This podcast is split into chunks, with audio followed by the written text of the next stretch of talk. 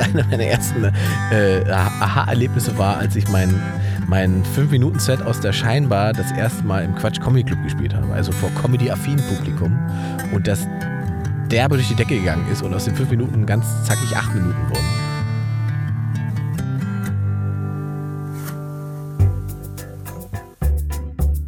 Zack. Herzlich willkommen bei Das Ziel ist im Weg.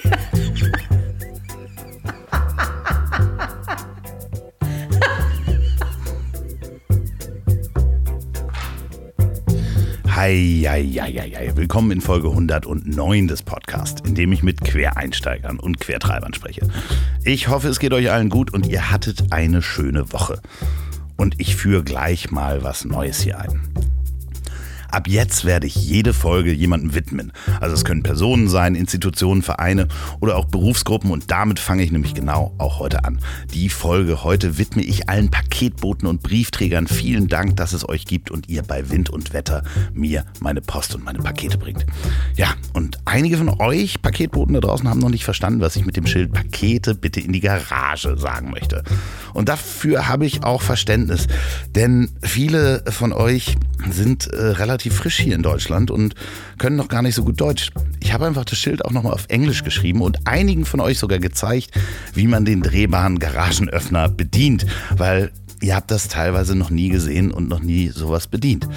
Und da habe ich totales Verständnis und ich bitte euch auch totales Verständnis, liebe Hörer, dafür zu haben. Redet mal mit euren Paketboten, wo die herkommen, was die machen, wenn ihr die Zeit habt. Ihr wohnt im Luxus, dass ihr überhaupt was bestellen könnt. Das macht man sich manchmal äh, gar nicht so äh, bewusst, dass das ein totaler Luxus ist, den wir da leben. Und ähm, die Paketboten sind heillos unterbezahlt. Und manchmal ist es auch der einzige Job, den die bekommen. Und deswegen bitte ich euch, einfach mal ein Trinkgeld zu geben, mal zu fragen, wie es denen geht. Und meckert nicht gleich, regt euch nicht gleich auf, wenn das Paket nicht gleich am Ablageort liegt. Oder habt einfach Verständnis. So. Andererseits unterstützt bitte auch den Einzelhandel. So, und wie komme ich jetzt vom Paketboten zur Werbung? Ihr erinnert euch doch an Folge 107, also vor zwei Folgen, an Nono. Der ist mit seinem Freund Max mit dem Fahrrad von Berlin nach China gefahren. Und dazu gibt es auch eine Doku auf Netflix, Biking Border. Das haben wir in der Folge auch angesprochen. Der hat nämlich ein Buch geschrieben und genau dieses Buch kann man jetzt kaufen. Das heißt Lektionen für ein richtig gutes Leben.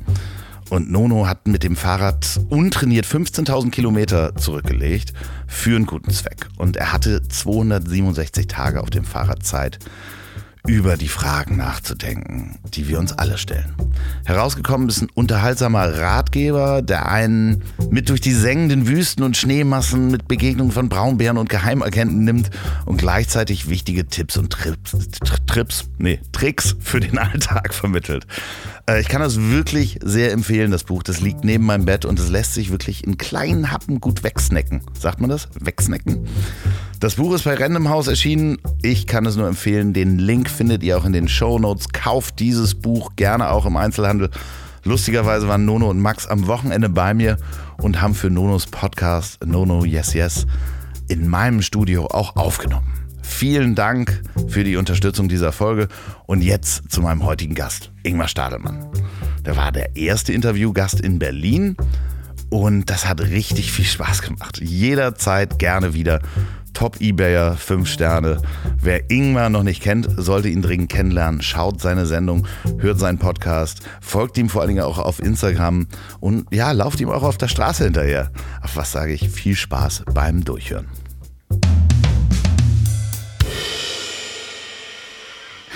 Als ich einer Freundin erzählte, dass mein heutiger Gast ins Mobil kommt, sagte sie, ach, das wird auf jeden Fall lustig und bestimmt ganz viel untenrum. Ich bin bereit, diese Extrameile zu gehen. Bei mir auf großer Hafenrundfahrt ist Ingmar Horst Heinz Stadelmann. Einen wunderschönen Tag, ja. Das ist natürlich jetzt direkt mal Limbo nach unten verlegt. Das ist gut. Dann weiß ich, in welche Richtung es geht. Da muss man sich ja auch drauf einstellen, als Interviewer, ne? Man muss, äh, als Interviewter, man muss dann sozusagen, was, was, was der, der Fragesteller erwartet, äh, das wird dann geliefert. Äh, ja, nee, also das wurde mir halt so, so gesagt, dass es auch schnell untenrum passieren kann. also, also, das ist der Ostdeutsche in mir. Ich habe mit untenrum kein Problem. Ich, es gibt Leute, die sind da immer ein bisschen empfindlich, aber ich finde, äh, auch in Intellekt ist ja schon Leck drin. Bist du äh, äh, FKK-Fan, um da gleich mal drüber wegzuspringen? Bist du äh, zu Hause Drei nackt? Minuten und Bist- schon FKK. Bist du zu, äh, zu Hause nackt viel? Gott, weißt du, da arbeite ich die letzten drei Jahre nur daran, als Satiriker wahrgenommen zu werden. Und dann kommst du willst als erstes mein FKK. Ähm, Nee, also zu Hause ja. ja also, es ist doch eigentlich also die letzte, die letzte große Freiheit, die wir haben, ist doch nach Hause zu kommen und sich ausziehen, oder?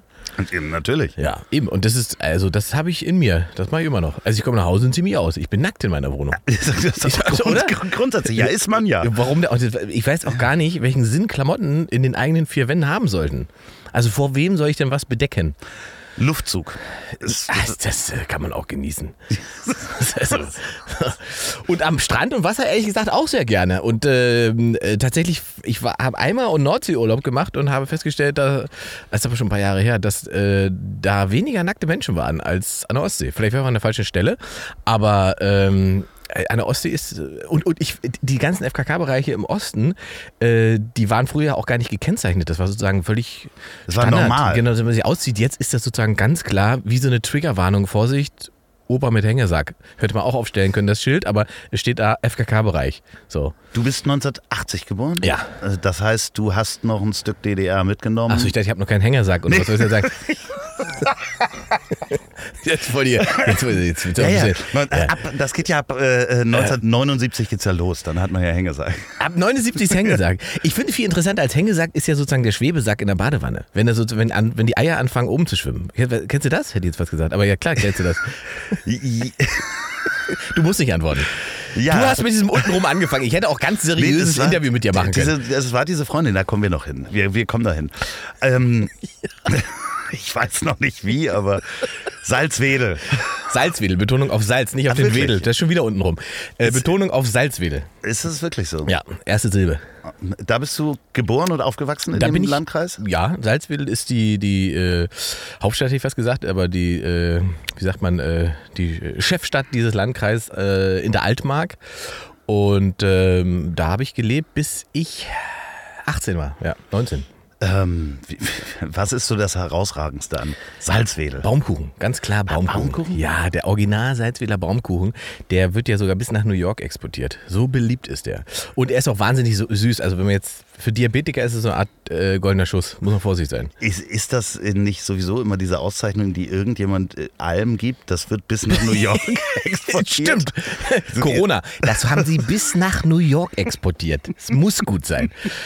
Äh, äh, tatsächlich, aber also für so eine Kleinstadt ist das natürlich schon eine Auszeichnung, dass diesen Baumkuchen, also da kann ich ins KDW gehen, äh, in Berlin hier und da kriege ich den auch und in New York würde ich ihn auch kriegen und das ist natürlich so ein Stück Heimat, was einen immer wieder sozusagen beseelt und runterholt, egal wo man ist. So. Da kann man auch beruhigt nach New York ziehen. Ey, einfach. man kann nach New York ziehen. Ähm, Und aber das Brot. das ist der Standardsatz, ja. Aber das Brot, das habe ich auch nie, ich war ja noch nie in New York, aber ist es denn, das kriegt man kein vernünftiges Schwarzbrot dort? Ja, es gibt äh, deutsche Bäckereien inzwischen. Ich wollte gerade sagen, also- ich bin auch nicht so häufig in New York. Also das ist jetzt auch nicht so, dass ich sage, well, Und das ist den Kuchen, da gibt es ja auch, ich meine, wir haben ja auch New York Cheesecake hier. Ja, genau. Ne, Die gibt es ja auch nicht nur in New York. Vielleicht heißt er aber auch nur so und hat gar nichts mit New York zu tun und ich habe mich gerade als Kuchen-Kulturbanause geoutet. ja, wer hatte denn, wo habe ich denn das gerade gehört? Russischer Napfkuchen oder sowas. Russischer Napfkuchen? Ja, ja, das ist eine Erfindung von Dr. Oetker oder sowas. Ist das, das ja, ist schon wieder so ein. Ah, siehst du? Ja, irgendwie war das gerade Also bei im Fest und Prinzip- Flauschig oder sowas. Äh, Irgendwas habe ich da Im gehört. Prinzip rassistisch. Ne? Ja, ist das? Nee. Ist ein Stereotyp, der bedient wird und der nur Im funktioniert. Kuchen? Ja, der nur funktioniert, weil wir alle diesen Stereotypen verinnerlicht haben und es gar keinen russischen Zupfkuchen gibt. So erzählst du es mir ja gerade. Nein, ja, also zumindest den von Dr. Oetker nicht. Also Ach so, den haben die okay. erfunden. Vielleicht äh, aber rassistisch. Ja, ja, aber ähm, Salzwedel. Ja. Ich versuche, ich komme dahin. Salzwedel. Ist ja richtig. Wo kommt denn der Name her? Das irgendwas? Ähm, das ist eine Hansestadt tatsächlich. Ah, siehst du. Ähm, und äh, da gibt es ähm, die Jeze. Und dieser sch äh, schöne kleine Fluss wurde beschippert äh, von äh, Salzwedel bis Lübeck. Und äh, da gab es einen Salzstollen. Und dieser Salzstollen wurde äh, quasi genutzt zum Salzhandel von dort aus. Also es war eine relativ, was heißt relativ, zur Hansezeiten war es auf alle Fälle eine sehr reiche Stadt. Ähm, und hat deswegen sozusagen auch altstadttechnisch viel zu bieten. Man hat so ein bisschen das Gefühl, mittlerweile es ist mehr äh, Filmkulisse. Es wird halt nie ein Film gedreht. so, ne? Aber es gibt wirklich Ecken, wo du sagst, also wenn man mal, weiß ich nicht, im Mittelalter-Drama äh, oder was ich was drehen möchte, dann ist man in Salzwedel eigentlich genau richtig. Ich weiß auch nicht, warum so Filmscouts das noch nicht entdeckt haben. Oder vielleicht haben sie es ja und ich weiß es noch nicht, aber ähm, da um. Äh, äh vielleicht wurde da Game of Thrones gedreht. Es, also wirklich, es gibt so Gassen tatsächlich, ne? So wirklich alte mittelalterliche Gasse, ja, wo ich selber nackt durchlaufe und Schande rufe. Eigentlich alle. Schande. Alle Schande. Genau. Alle, alle. Das ist eine Tradition bei uns. Wir machen das alle, alle vier Wochen, seit wir laufen wir alle nackt durch die Stadt und rufen Schande, Schande. Und das Schöne ist, man kann das tatsächlich erzählen, weil äh, man kommt da so schlecht hin. Also keiner hin, kann hinfahren und es überprüfen, weil es gibt keine Form von Autobahnanbindung. Salzwedel ist tatsächlich der Ort in Deutschland, also war es vor ein paar Jahren zumindest, ich weiß nicht, ob es noch so ist. Vor ein paar Jahren war es der Ort in Deutschland, der am weitesten entfernt liegt von jeder Form von Autobahnanbindung. Also in jede Richtung fährst du mindestens 100 Kilometer, um auf eine Autobahn zu kommen. Und das ist schon krass. Wie war denn dann die Jugend? Also wenn du, wenn du halt, ich meine, mit 18 haut man da ab, ja. Äh, aber vorher will man doch auch mal irgendwie auf Partys nach Berlin oder irgendwo mal hin? Das ist lustigerweise, habe ich dann neulich auch mit einem Kumpel drüber nachgedacht.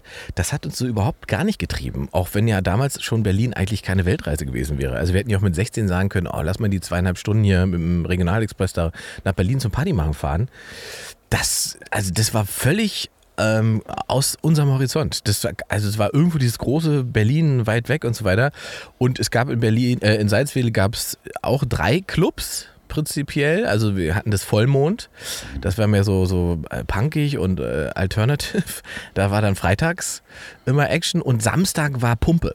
Pumpe war die ehemalige Pumpenfabrik. Die wurde ausgearbeitet und umgearbeitet zu einer Großraumdisse mit einem gigantischen, also wirklich gigantischen. Klingt sehr nach Techno. Ja, ja. Also hat einen eigenen Techno-Floor und einen Mainstream-Floor und einen Rock-Floor und einen äh, Senioren-Floor. Also es war ein riesen, es war wirklich eine gigantische. Ich habe gedacht, alle Diskos sind so. Bis zu meinem 20., 22. Lebensjahr, weil ich immer dachte, Diskos sind alle so wie die Pumpe. Aber das war halt einfach so ein riesen Großraumbomber, äh, wie es im Osten die relativ lange gab.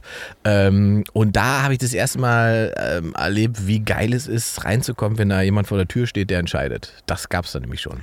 Ah. Ja, obwohl wir wahrscheinlich einfach alle scheiße aussahen. Aber er hat trotzdem noch entschieden, wer reinkommt. Nun muss man sagen, dass der Türsteher, wenn ich mich richtig erinnere, aus Kuhfelde kam. Das wirklich noch ein kleinerer Ort ist als Salzwedel. Also, dass jetzt gerade der auch noch darüber entscheidet, ob ich in den Club reinkomme, das ist so ein bisschen so, als würde der, also wenn man es hoch, hochskalieren würde, das würde bedeuten, der Türsteher vom, äh, vom Berghain wohnt in Spandau. Okay. So ungefähr. Ähm, ist auch unwahrscheinlich. Was war denn das für ein Typ? Ähm, Kennt man den noch? Weiß man, was der heute macht? Nee, das weiß ich nicht. Also der war recht kräftig, recht groß, kurze Haare. Ich möchte auch keine sozusagen politischen, ideologischen Ideen mutmaßen, aber ich würde vermuten, security-mäßig war das damals zu dem Zeitpunkt im Osten relativ klar eingeordnet, wo man da steht und was man da macht, außer tiefer gelegten Golf GDI fahren. So, also ähm, damit haben wir natürlich irgendwie auch alle zu tun gehabt. Nur war aber Salzwedel tatsächlich mehr so eine ja, man möchte fast sagen, linke äh, Enklave irgendwie, weil es gab so ein soziokulturelles Zentrum und so weiter und äh, äh, Kulturbühnen und so. Das heißt, für drumherum gab es relativ äh, starke rechte Strukturen auch. Das habe ich auch erlebt, wenn wir zu Freunden zu Partys gefahren sind aufs Dorf. Also das ist ja auch aus heutiger Sicht, das klingt so verrückt. Ne? Man ist abends ähm, aufs Fahrrad gestiegen um 20 Uhr, Klar. zwei Stunden im Fahrrad oder zweieinhalb Stunden im Fahrrad irgendwo hingefahren, irgendwo ins Nirgendwo auf dem Dorf hat sich besoffen und ist dann nachts um drei mit dem Fahrrad wieder zurückgefahren. Über die Landstraße. Über die Landstraße. Klar, ohne Licht. Ohne Licht und alles. Und also heute muss man sagen, es ist ein Wunder, dass ich lebe. Also es ist wirklich, sowas haben wir gemacht. Und da war es aber auch gang und gäbe, deswegen erzähle ich es eigentlich nur, äh, dass man auf diese Partys gekommen ist und äh, als erstes wurde einem sozusagen so der Dorfnazi vorgestellt, wo gesagt, hier, das ist äh, Enrico, der ist hier, er ist rechts, aber er ist okay. So, ja, das war immer so. Und Enrico, das ist Ingmar, der kommt aus Salzwedel, der gehört zu uns. So. Und damit, damit so, so, eine, so eine Beruhigung erstmal genau, passiert. Damit, ne? damit Enrico nicht nervös wird und ähm, denkt, äh, wer ist dieser äh, kleine Junge mit den dunklen Haaren? Ist der vielleicht gar nicht so deutsch, wie ich es brauche? Äh, äh, das war aber tatsächlich, es war relativ Standard und das habe ich auch viel, viel später erst kapiert, dass das eigentlich ja auch schon strange ist und nicht normal. Ist eine, eine auf jeden Fall eine schräge Realität, wenn man ja. damit aufwächst, dass man weiß, man ist umgeben auch von, ja. von äh, Rechtsradikalen, ja. also nicht nur von rechten Leuten, sondern auch welchen, die, die einem auf die Schnauze hauen können. Ja. Äh, und, und da, da haben wir, also wir haben das erste Mal äh, damit einen Konflikt gehabt, da war ich 17 oder fast 18, 17, weiß nicht mehr jetzt genau. Auf jeden Fall haben wir da äh, das erste Mal dieses Thema gehabt.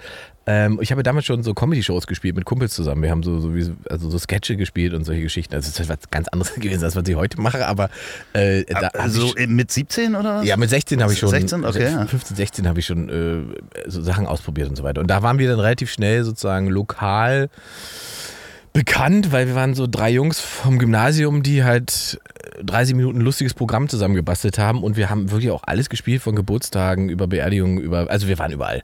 Und das war ganz, also da habe ich halt gemerkt, man kann damit eigentlich auch einen ganz netten Dollar machen. So, wir haben halt irgendwie, ich weiß nicht mehr genau, was wir bekommen. Ich glaube, wir haben 100 Euro bekommen, haben das zu dritt geteilt und wenn wir jetzt äh, im Monat vier Shows hatten, dann war das ordentliches Taschengeld. Ja, das, das ist war, anständig. Ja, da konnten wir, kamen wir gut mit klar. Musste ich nicht bei, bei äh, äh, Kaufland an der Kasse sitzen, um mir mein Taschengeld aufzubessern, sondern das lief damit ganz gut. So. Aber da gab es das erste Mal ich weiß nicht mehr genau, was es war, aber da gab es irgendeine eine, eine Aktion mit. Sonnenwendfeier. wo ihr aufgetreten seid. Ja, da war, also war auf alle Fälle war, war, waren irgendwelche äh, Rechtsextreme in der Stadt unterwegs und ich weiß nicht, ob irgendjemand gejagt wurde oder so. Jedenfalls war das äh, eine Riesennummer in der Kleinstadt und wir haben dann ähm, sozusagen so eine Protestveranstaltung unterstützt und waren da auch dabei und haben ähm, so, so, eine Show mitgestaltet, ähm, die im Prinzip äh, Protest, eine Protestshow war dagegen. Ähm, und da gab es das erste Mal, dass ich danach äh, auf der Straße von Leuten angesprochen wurde, ob ich dafür oder dagegen bin. Also, dass man sich sofort auf den Punkt ja, ja, entscheiden muss. Genau, auf den Punkt entscheiden muss. So ein bisschen frühes Twitter. ob ich, ob, bevor noch irgendwas anderes war, äh, hier, du warst bei dieser Veranstaltung, ja, bist du dafür oder dagegen? Und, was ist denn das für eine Frage? Also, natürlich bin ich äh, dagegen. Also, ja. so, ja, okay, klar. So, und dann war das für ihn auch geregelt. Aber das fand ich interessant, ne? dieses, wie du es gesagt hast, sich sofort positionieren müssen. Ähm, vorher hat das natürlich keine Rolle für mich so groß gespielt, weil ich ja selber jetzt nicht so wirklich Opfer von Rassismus werde. Wie ist denn das, wenn du äh, heute dahin fährst? Fährst du nochmal? Ja, relativ hin? oft. Ich war letzte Woche gerade da, äh, weil meine Mama ist ja noch da. Ähm, die besuche ich dann und das mache ich dann meistens, sagen wir mal, über ein oder zwei Tage, wenn ich, wenn ich da schon hinfahre. Ähm, und dann ist es aber auch gut. Aber mittlerweile bin ich so, dass ich da ich laufe dann, man, es ist halt wie, als wenn man durch so, so ein altes Bilderbuch läuft. Mhm. Ne? Man läuft da durch und sieht so Reste von seiner Kindheit und Jugend ähm, und weiß noch, wo die Schule ist und wo man gewohnt hat und so weiter, dann geht diese Wege. Da bin ich dann so, fühle ich mich so früh verrentet. Das ist ganz geil. Man läuft auch, ich laufe nachts, mache ich das gerne, weil mich nachts halt auch, also wenn ich nach Salzweg komme, so, die meisten Leute da irgendwie erkennen ja dann schon und die sind auch alle nett und lieb und so weiter. Ähm, aber wenn ich nachts laufe, ist halt Kinder da äh, und dann laufe ich halt einfach durch die Stadt nachts irgendwann um eins, halb zwei, ganz alleine. Nackt? Fast nackt und, ähm, und erfreue mich daran, äh, wie schön das eigentlich, wie ruhig das ist und wie friedlich das ist. Ja, es ist alles, also ich bin auch neulich zu meiner Grundschule mal gefahren und bin da durchgelaufen und das ist halt krass, wenn du da ganz lange nicht warst, dann ist alles hey. auch sehr klein. Mhm. Also. Weil ich sagen muss, meine Schule, mein Gymnasium hat sich äh, vergrößert, mehr als verdoppelt, weil sie sozusagen dieselbe Größe an Bau nochmal dran gesetzt haben, die wir im Original hatten.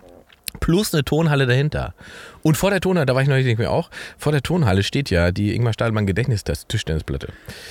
Äh, ja, da guckst du. ist du mit Plakette und allem ja, drum eine goldene Plakat, Hast Plakette dran. Ich habe die gesponsert. Ah, was? Andere kriegen Straßen, ich habe eine Tischtennisplatte. Ich fand das so eine schöne Sache, dass ich gedacht habe, das mache ich, weil das passt so gut zu mir irgendwie. Also Warum nochmal? Weil du Tischtennisspieler bist. Nee, gar nicht. Ich habe das, äh, also die Geschichte ist, äh, die ganze Nummer ist irgendwie irre. da war ich bei meinem äh, alten Buddy Luke, Luke Mockridge in seiner äh, Schulsendung da bei Sat1 und habe, ich weiß ja nicht, wie viel drei oder 4.000 Euro habe ich da gewonnen. Und die spendet man sozusagen dann an seine Schule. Und das habe ich dann an, meine, an mein Gymnasium gespendet. Und die haben sich ganz doll bedankt und gefreut und so weiter, dann den Förderverein. Und dann haben die mich gefragt, was sie denn damit machen sollen. Das ist eine schöne goldene Statue von dir auf. und ich habe gesagt, also entweder, äh, ich habe halt so blödsinnig geantwortet, gesagt, ja, macht doch, was ihr wollt mit diesen 4000 Euro, das ist mir relativ wumpe, was ihr damit macht. Nein, haben Sie denn eine Idee, haben Sie eine Idee? dann habe ich geschrieben, naja, entweder Read für alle oder baut doch mal eine schöne Tischtennisplatte, die meinen Namen trägt. Zwinker-Smiley. So. Und dann nicht weiter drüber nachgedacht. Drei Monate später kommt von meinem Christoph, von meinem Presseonkel Christoph, eine Mail mit der Anfrage von der Altmarkt-Zeitung, äh, der Regionalzeitung da, äh, ob denn bei dem äh, Pressetermin, äh, bei der Enthüllung der Tischtennisplatte auch Fotos gemacht werden und ob ich anwesend sein werde. Und dann Christoph schreibt mich an und fragt, was ist denn das? Was, was geht denn da los? Und ich so, ach du Scheiße. Ich habe damals einfach gesagt, ich hätte gerne Tischtennisplatte. Und das haben sie dann durchgezogen. Sie haben eine Tischtennisplatte aufgestellt, mein Namensschild drauf gemacht und dann bin ich hingefahren zur Einfahrung der Tischtennisplatte und habe da gestanden. Und das war auch total süß. Dann haben sie mir noch, die Schule hat mir dann noch einen goldenen Tischtennisschläger überreicht. das war wirklich. Und es gibt schöne Fotos davon, das war es mir am Ende wert. Und jetzt steht ja diese Tischtennisplatte mit meinem Namen. Und äh, ab und zu gehe ich hin und kontrolliere. Ja. Äh, ob das Namensschild noch dran ist, weil mir das wichtig ist. Und ich habe dann irgendwann diese Aktion, das war auch verrückt, da habe ich diese, als das dann sozusagen durch war, habe ich als Gag, eigentlich auch wieder als Gag, die Aktion gemacht und gesagt, jeder, der sich mit der Tischtennisplatte mit meinem Namen fotografiert, kriegt Freikarten. Ach Quatsch.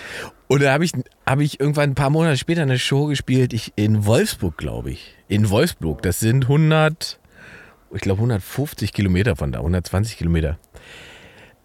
Und dann schickt mir bei Instagram jemand auf einmal Fotos von der Tischtennisplatte und fragt, ob er denn heute Abend umsonst zu der Show kommen kann. Und ich so, bist du nicht wirklich zu meiner Tischtennisplatte gefahren? Doch, du hast gesagt, wenn man da ein Foto mitmacht, kriegt man Also das. Ja, klar, ja, hier, Gästeliste und los geht's so. Das fand ich, fand ich sehr lustig. Hast du schon mal drauf gespielt? Auf dieser Tischtennisplatte? Ja, an, als, am Eröffnungstag war ich ja kurz da und habe ähm, äh, zweimal hin und her geschlagen. Ja, das war's. Ist Aber eine sonst gute nicht. Tischtennisplatte? Es ist eine sehr gute. Das Geile ist, es gibt zwei Tischtennisplatten, die gebaut wurden. Es gibt meine und es gibt die andere Tischtennisplatte ohne Namen. Und meine hat halt eine Dings äh, Beschichtung, Ah, okay. Schutzbeschichtung und ähm, so ein teures Gitter zum Bespielen. Also auch der Beton scheint ein bisschen teurer zu sein. Und die Platte daneben ist halt so eine richtige Standard-Plattenbauplatte. Wo ich einfach denke, ja, Leute, damit ihr seht, wie Erfolg aussieht. Das ist die Erfolgstischtennisplatte, die hat den Stadelmann als Namen und das ist die Standardplatte, Freunde. Ähm, also es sind zwei Platten und meine ist natürlich viel, viel besser. Kannst du dich noch daran erinnern, als du da zur Schule gegangen bist, was du werden wolltest? Also bevor du das Programm gemacht hast und sagtest, okay, das fühlt sich ganz gut an? Ich weiß, dass ich da zur Schule gegangen bin und diese Schule äh, ganz stark am Ende dafür gesorgt hat, dass ich das geworden bin, was ich, was ich jetzt bin. Auch wenn ich lange nicht wusste, wie ich das werde, was ich bin, weil es gibt ja keinen Ausbildungsberuf Stand-Up-Comedian. Ne? Du machst jetzt nicht vier Semester und hast Magister in lustig, äh, sondern es ist ja so ein Learning by Doing und, und auch ähm, das äh, Satiriker werden, was ich hier sozusagen im weiteren Sinne auch begreife, aber ähm, ich wusste halt relativ früh, dass ich dann das mit der Bühne irgendwie geil finde und dass das irgendwie zu dem passt, was ich gerne machen möchte, weil ich da eine, schlaue Deutschlehrerin hatte, die gute Frau Petrik war das. Die hat ähm, irgendwann festgestellt, dass ich sehr, sehr oft den, äh, den Unterricht störe. Und das ist irgendwann eskaliert mit der Pointe, lass mich nicht lügen, aber ich glaube, es war, ich habe laut geredet und sie hat dann gesagt, Ingmar leiser. Und alle gucken und dann habe ich gerufen, Minelli. Gott, jetzt, ja. Und dann hat sie wieder gesagt, leiser, Minelli. Und das, ich kann dann auch nicht aufhören, das ist wie so ein Tourette. Und die, die haben alle gelacht, die haben sich alle totgelacht. Und sie ist immer wütender geworden und ich hat nicht verstanden, was jetzt so witzig ist. Und, ich, und dann musste ich es dann noch la- weiter treiben. Ich glaube, ich habe fünfmal Minelli geantwortet, bis sie halt sagte, wir gehen jetzt mal raus. Dann sind wir irgendwie rausgegangen und dann hat sie mir, und das war pädagogisch wer- wertvoll reagiert, muss man sagen, weil sie hätte auch einfach sa- sagen können, du, du Scheißkind, du hältst jetzt mal deine Fresse, wenn ich jemanden Unterricht mache. Äh, sie hat gesagt, du, ich glaube, äh, du solltest in die Theatergruppe kommen. Das ist geil. Ja, Das ist aber geil, ne? Ja, ja, ja. So, und das habe ich erst gar nicht gecheckt, was sie meinte und wollte und so weiter. Dann war ich in der Theatergruppe ähm, und da haben wir und dann habe ich relativ schnell verstanden, warum sie das, warum sie das eine gute Idee fand, weil ich mich tatsächlich auf Bühnen und so weiter dann schnell wohlgefühlt habe. Aber das Problem war halt, dass ich nie, ich habe nie die Texte gespielt, die da geschrieben waren oder die wir spielen sollten. Ich habe das immer irgendwie rumimprovisiert und habe versucht, Gags reinzumachen und so weiter. Und so wurde dann sozusagen die Welle, die ja eigentlich, sagen wir mal, eher ein ernstes Stück ist, ähm, doch eher komödiantisch, was eigentlich nicht das Ziel war. Und da hat sie mich dann wieder zur Seite genommen und hat wieder pädagogisch wertvoll reagiert, weil sie hätte ja auch sagen können, äh, du dummes Scheißkind, du spielst jetzt einfach mal die Texte, die wir hier haben. Ähm, sie hat dann zu mir gesagt, ich glaube, du brauchst eine Kabarettgruppe. und da habe ich auch erst nicht verstanden, was sie damit meint. Und dann habe ich aber irgendwann darüber nachgedacht und habe gesagt, naja, da fragst du mal deine beiden besten Kumpels. Und dann haben wir angefangen, äh, weil wir haben eh Wochenshow und Schmidt und so weiter, uns auch noch Reste von Samstagnacht und so. Äh, da waren wir eh riesen Fans von und so weiter. Und dann haben wir uns daran quasi, das waren unsere großen Vorbilder und solche Sketche haben wir dann gespielt und geschrieben und so weiter als, als Teenies. Ähm, und hatten dann irgendwann so 30, 45 Minuten Programm zusammen und haben das erstmal vor Lehrern aufgeführt, die sich das war eigentlich nur eine Show, äh, ähm, kleinen Rahmen und weil das so gut funktioniert hat, haben sie gesagt, ihr spielt das nächsten Tag bitte nochmal in der Aula und dann kommen wirklich alle Lehrer. Und da waren dann noch mehr Lehrer und das war dann klar, dass das irgendwie lustig ist und funktioniert und dann wollten wir das aber nicht nur vor Lehrern spielen, sondern haben dann unsere eigene erste Show organisiert ähm, bei einem äh, im Odeon hieß das Restaurant. Das Restaurant Odeon hatte eine, also äh, mal davon ab, dass es eine tolle Kartoffelsuppe gab, äh, hatten die einen Festsaal mit einer Bühne drin. Ah, ja, das, So. sowas gab es ja früher, früher immer noch, diese Dorfkrüge. Genau, so, genau so eine Art war das. Ne? Ähm, und da haben wir gefragt, ob wir diesen Festsaal ähm, bekommen könnten. Und der hat einen geilen Deal mit uns gemacht, hat gesagt, okay, ihr könnt es probieren, ich halte euch einen Tag frei dafür. Äh, wenn ihr das hinbekommt, dass ihr die 150 Leute zusammenbekommt, die hier, ich weiß nicht, was es damals waren, 10 Euro oder sowas äh, bezahlen, ähm, äh, dann halbiere ich euch die Miete. Und wenn ihr die Leute nicht zusammenbekommt, erlasse ich euch die Miete. So. Das ist ja geil. Und das war geil. So, und da haben wir ähm, mit allen Freunden und allen Leuten, da haben wir irgendwie 150 Leute zusammengetrommelt und haben da, ich glaube, fast zwei Stunden Programm runtergeprügelt. Ähm, und an dem Punkt war für mich klar, dass ich das, sowas will ich gerne machen. So. Hast du das Geld von damals versteuert? Nee, ich glaube, äh, das Thema hatte ich tatsächlich mit meinem, mit meinem Vater. Ne? Mit meinem Vater hatte ich das Thema dann irgendwann. Äh, der hat das irgendwann abklären lassen. Ich, äh, weil der ist ja, der ist ja dann in die Politik gegangen. Stimmt. Und äh, da war sozusagen das Thema kurz mal, äh, ich, ich kann mir das jetzt nicht leisten, dass ich einen Sohn habe, der schwarz arbeitet. Das Schwarzcomedy macht. kommt doof, wenn man als CDU-Politiker im Landtag sitzt. So. Ähm, ich weiß, dass wir das einmal abgeklopft haben, aber das war sozusagen, die Summen waren so, dass man da nicht groß irgendwas machen musste. Ja, so ich, so. geringfügig, Ja, ja, äh, genau. irgendwas. Ja, ja, ja, Wie ja. Schüler sowieso, Ja, ist dann ja. ja nochmal was anderes, darf man ja ein paar tausend Euro, darf man da irgendwie Ich, ich weiß es nicht verdienen genau, aber es war es, ja. es wurde auch geprüft und es war kein Problem. Ja, aber stell dir das mal vor, das ist ein schöner Skandal Das im Landtag geil, noch. Ja. Ja, ja. Sohn von CDU-Politiker arbeitet schwarz.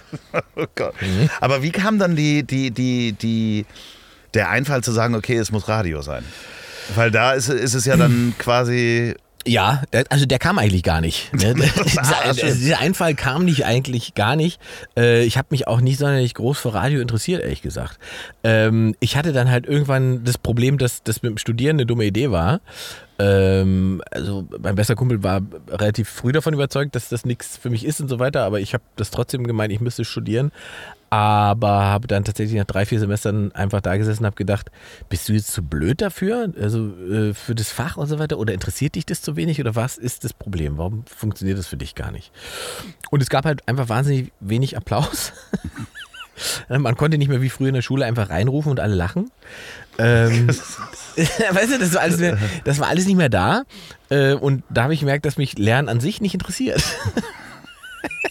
Also so strukturiertes Lernen. Ja, und, und vor allen Dingen war das, ich habe ja Kommunikationswissenschaften, äh, Publizistik an der FU hier in Berlin studiert und ähm, das war auch einfach völlig anders, als ich mir das vorgestellt habe. Ähm, ich meine, es gibt so ein paar handwerkliche Sachen, die ich tatsächlich aus der Zeit einfach mitgenommen habe, so die ich auch gelernt habe und dann wusste und auch dann viel, viel später erst festgestellt habe, ach guck mal, du weißt das, äh, aber es weiß nicht jeder, was Confirmation Bias ist und sowas. Ne? Ähm, das weißt du halt, weil du das schon mal zwei Semester studiert hast, ne? so ein Selbstbestätigungsfehler und so. Und, aber viele Menschen haben damit sich noch nie beschäftigt und haben das noch nie gehört. Und da ist mir jetzt erst aufgefallen, dass es doch irgendwie auch was gebracht hat. So. Aber es war halt furchtbar im Sinne von, wir haben halt Wahlergebnisse von 1963 in Amerika analysiert, wo ich mich irgendwann gemeldet habe und so ein Professor gesagt hat, äh, können wir das nicht irgendwie aktuell machen und so? Ich meine, wir haben doch hier, äh, Amerika wählt ja irgendwie alle äh, paar Jahre mal, ne? Wir können doch die aktuellen. Und dann ist er völlig ausgetickt, hat mich angeschrien, das ist immer noch relevant. Schön. Und wer sind Sie, dass Sie bestimmen wollen, womit ich meine Inhalte. Also es war sofort so ein, und dann dachte ich so, oh, oh Gott, so. Ja, und dann, damit war dann irgendwann das, äh, das Studium. Also eigentlich wusste ich es nach drei Semestern, dann habe ich noch zwei Semester gebraucht, um mir eine Ausrede einfallen zu lassen für meinen Vater. Ah ja, okay. Und dann muss man in der Family irgendwie das erklären. Ähm, und da war dann einfach, dass ich dachte, Ähm, ich war dann, also ich habe dann, dann bin ich erstmal ins Ausland gegangen für drei oder vier Monate, weiß nicht mehr genau, habe ich in Portugal gearbeitet für die TUI. Ach Quatsch, Animateur. Ja, Abendshow-Animateur. Ja, ja Entschuldigung, Ne? Abendshow. Ja, äh, also natürlich. ich äh, war nur tatsächlich Abendshow. Ich weiß gar nicht, ob es das immer noch gibt, dass man sozusagen eine Unterteilung hat. das heißt, du hast den ganzen Tag frei gehabt und du Ich hast. hab, genau, das war mein Deal. Ich habe da vorgesch äh, ich habe da war bei dieser, dieser, dieser, bei diesen Tests und so weiter und äh, habe dann diesen äh, TUI-Chef da getroffen, der für die Animation verantwortlich ist und der hat gesagt, also wir wollen unbedingt, dass du bleibst. Wir wollen, dass du es unbedingt, dass du es machst. Und da habe ich gesagt, ja, ähm, aber ich möchte ehrlich gesagt nicht nachmittags Kinder bespaßen und ich möchte auch keine Volleyballturniere pfeifen und so weiter. Ich habe gerade gesehen, das steht ja auch alles da bei euch drin. Das würde ich mir, glaube ich, das will ich nicht. So. Und dann hat er, hat er kurz überlegt und hat gesagt, hm, hm, hm. Ja, interessant, wir haben ja sozusagen auch nur, wir haben ja auch Clubs, wo es nur Abendshow-Programm gibt. Habe ich gesagt, ja, das könnte ich mir vorstellen. Aber das sind Abendshows, aber die muss man selber gestalten. Das ist ja super, das mache ich so. Und ähm, das war, das, also da wusste ich nach drei Monaten auch, was ich nicht will, nämlich Animateur werden. ähm, es war natürlich trotzdem, Ist es viel Klischee dabei? äh, ja, Ist viel nackt? äh, auch, ja, ja, also Aber äh, nee, so Das- wie man sich äh, in, in einem schlechten Film vorstellt. Na, es ist schon sehr wie, wie heißt dieser, dieser äh, Habe Kerkeling-Film? Äh, Club- Äh, Las Piranhas? Ja, ja, genau. ist, das ist schon sehr gut beobachtet. Also da ist schon sehr viel Wahres dran, muss man sagen. So. Aber für mich war, also ich wollte das drei Monate machen, um einfach auch rauszukommen, um dann mir auch Gedanken darüber zu machen, was ich tatsächlich machen möchte. Und dachte, es ist ganz geil, da kannst du drei Monate Geld verdienen, kommst mit mehr Geld nach Hause und Sonne. Sonne und irgendwie ja, Party und, und Action und so weiter. Am Ende haben wir so viel Party gemacht, dass ich nicht mehr Geld hatte danach, sondern eigentlich das plus minus null war die ganze Nummer. Aber ich kenne äh, an der Algarve in Portugal sehr, sehr viele schöne Plätze und die ganzen Clubs. so, das, das, das war, ja. Und dann war ich halt wieder da und dann war mein Antrieb, okay, du musst, du willst in die Medien, du willst was mit Medien machen, du kommst aus einem kleinen Nest in Sachsen-Anhalt, du hast also überhaupt gar keine Connections, es gibt kein Vitamin B, äh, zum Hochbumsen bist du zu hässlich. Ähm, also was machst du jetzt? Und dann habe ich gedacht, jetzt schreibst du mal ganz, ganz viele Praktika-Bewerbungen. Jetzt willst du Praktika machen und guckst einfach in alle Bereiche rein, um Connections zu machen. Und exakt eine Bewerbung habe ich geschrieben und das war die für KISS FM äh, hier in Berlin. Äh, die, das weiß ich noch, ich habe die an einem Mittwoch abgeschickt und an einem Freitag hat mich die Chefredakteurin angerufen, äh, ob ich denn am Montag zum Vorstellungsgespräch kommen könnte, weil die eine Praktikantin abgesprungen ist. Und dann saß ich am Montag da äh, bei Jackie Brown, ähm, die eigentlich Jacqueline heißt. Ähm, und Jackie hat dann mit mir dieses Einstellungsgespräch geführt und da waren wir uns nach einer Stunde eigentlich einig, dass ich äh, sofort anfangen müsste. Und dann war ich eine Woche später, war ich Praktikant bei KISS FM. Und wann haben Sie deine Stimme entdeckt? Ähm, relativ früh, ähm, weil ich schon als, ich war dann drei Monate Praktikant und da habe dann Beiträge gesprochen und so weiter und ähm, der Chef höchstpersönlich hat dann gefragt, wer denn dieser komische Typ ist, der da spricht und mir die Beiträge macht. Ähm, und dann war klar, dass die mich gut finden und die haben mir dann, da war ich wie gesagt nach drei Monaten Praktikant, haben die mir ähm, zusätzlich ähm, einmal die Woche oder ja, ich glaube einmal die Woche oder also zweimal im Monat, glaube ich, war es, Sprachunterricht begeben. Und äh, war das von Anfang an so, dass Leute gesagt haben, du sprichst wie Bob Andrews? Nee. Ist es so? Ich glaube, ja, so ein bisschen Ja? schon. Das ist das ähnliche, ähnliche Stimmfarbe. Bob Andrews ist ähnlich. Ja, ja. Das ist eine Mischung aus Peter Shaw und Bob Andrews so ein Ja, bisschen. du, es ne? gibt Schlimmeres, Ja, ich, ne? nee, definitiv. Das ist so- Großartig. Ich bin jede Nacht Kann man damit mit alle eingeschlafen. sprechen, das ist wirklich Probleme also mit der Stimme. Es gibt ja nichts Schlimmeres als so unsexy Stimmen. Das ist bei, also ist mir bei, bei Frauen ist mir das leider ein, zwei Mal passiert, dass ich, dass ich mich sozusagen bild- oder optisch oberflächlich wie ich bin täuschen hab lassen. Ja. Und dann sitzt du da, Ja, ich bin die Mandy. Ich wohne jetzt seit, na, lass mich nicht lügen, ich bin seit, ja, seit drei Wochen bin ich jetzt in Berlin. Und ja, hm, und dann denkst du, ist das deine normale Stimme?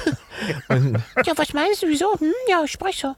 also das war manchmal Akzente sind manchmal auch schwer. Ja, sächsisch ist auch hart, wenn man also wenn man sozusagen vorhat sexuell aktiv zu werden, äh, ist das wirklich schwierig, fand ich so ein ja, hartes aber auch noch so Badenser und so. Und Da kann ich überall, das geht überall. Also das, ist wirklich, das ist wirklich mein Problem. Ist, ich habe eine, eine, die war also so eine schöne Frau und wir haben da zusammengesessen und dann fängt die an, no, das ist aber ja. Und du denkst, nein, bitte nicht, bitte nicht. So und äh, wir waren ja noch lange befreundet. Die ist weggezogen nach, äh, nach Australien, lustigerweise. Aber ähm, wir waren noch lange befreundet, haben aber nie, sind nie intim geworden.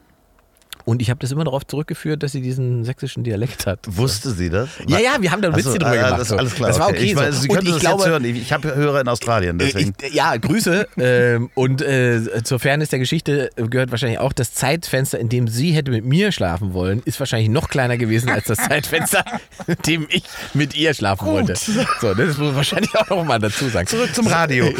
Achso, ja genau. Äh, zum Radio. Gut, dass du mich fragst, Andreas.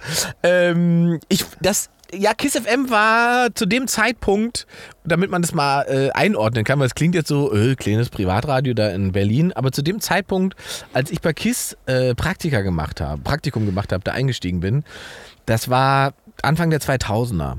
Ähm, da war das so, dass MTV seine, seine Black Music Charts äh, nach Kiss FM ausgerichtet hat.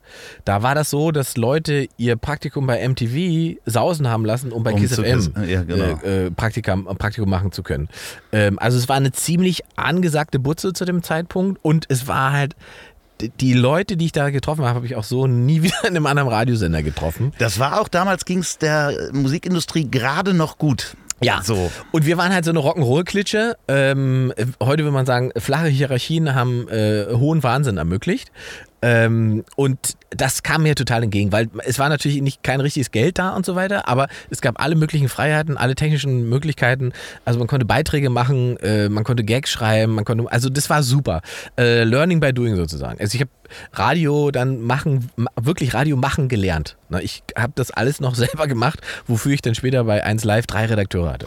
Was man wahrscheinlich auch heutzutage auch nur noch in so einem Radio-Startup finden würde. So Ja, es ist, ey, es ist echt tatsächlich schade, ne? Weil ich, also ich habe einfach bei mir gemerkt, äh, für mich war das total wichtig, weil ich halt, du kannst halt Sachen, die für dich gemacht werden, eigentlich nur beurteilen, wenn du die selber schon mal gemacht hast.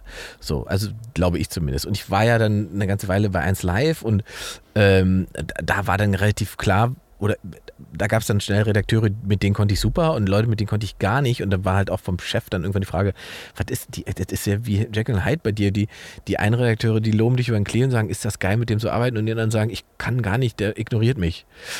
Und dann habe ich zu ihm gesagt, ja, pass auf, ist relativ simpel. Wenn ich sehe, dass der nichts kann oder das, was der macht, nicht das ist, was ich selber nicht selber mindestens genauso gut könnte oder besser machen kann als Redakteur, weil ich habe selber als Redakteur für eine Morningshow gearbeitet und so weiter, ähm, dann kann ich den leider nicht ernst nehmen. Und da wir ja auch keine Diskussion führen müssen, können und so weiter, ähm, bin ich dann höflich und ignoriere die Leute. So.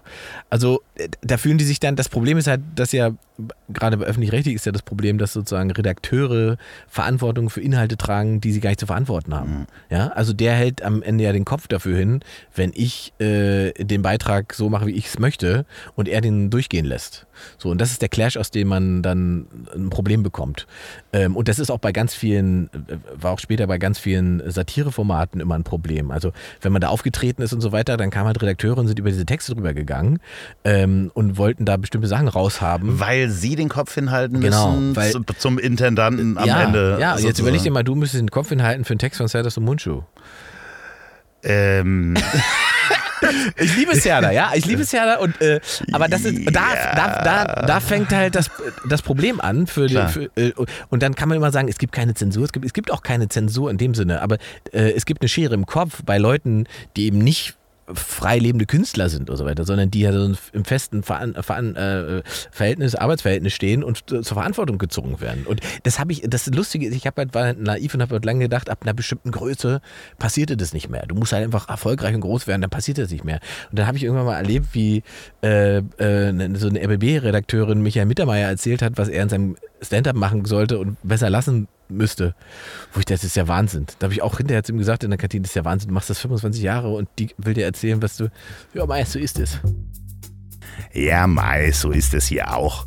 Denn wir gehen in die Werbung. Diese Folge wird unterstützt vom LinkedIn-Podcast Network.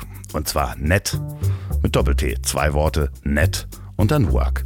Seit dem 23. März, also vor zwei Tagen live auf allen gängigen Plattformen Spotify, Apple und so weiter, gibt es alle zwei Wochen eine neue Episode. Und in dem neuen Format möchte LinkedIn und die Gastgeberin Sarah Weber sich vor allem an junge Menschen wenden, die auf der Suche nach dem richtigen Job sind und dabei Inspiration brauchen. Sarah ist übrigens die Redaktionsleiterin von LinkedIn in Deutschland, Österreich, Schweiz und der Benelux. Und in allen Geschichten geht es immer auch darum, dass der berufliche Weg nicht immer geradeaus gehen muss. Also quasi so wie hier. Seit zwei Tagen, also dem 23. März, ist der Podcast verfügbar und zwar gleich mit zwei Folgen und ganz besonderen Gästen. Einmal Thomas Müller, dem Profifußballer, und der Bestseller-Autorin Melanie Rabe. Wie sieht zum Beispiel der Alltag eines Profifußballers aus, jenseits von Training und Spielen? Woher bekommt Melanie immer wieder neue Ideen für ihre Bücher? Ich habe auch schon gesehen, Luisa Dellert kommt auch noch. Also hört da gerne mal rein, abonniert den Podcast. Der heißt Network. Zwei Worte, net wie lieb, also mit Doppel-T, Network.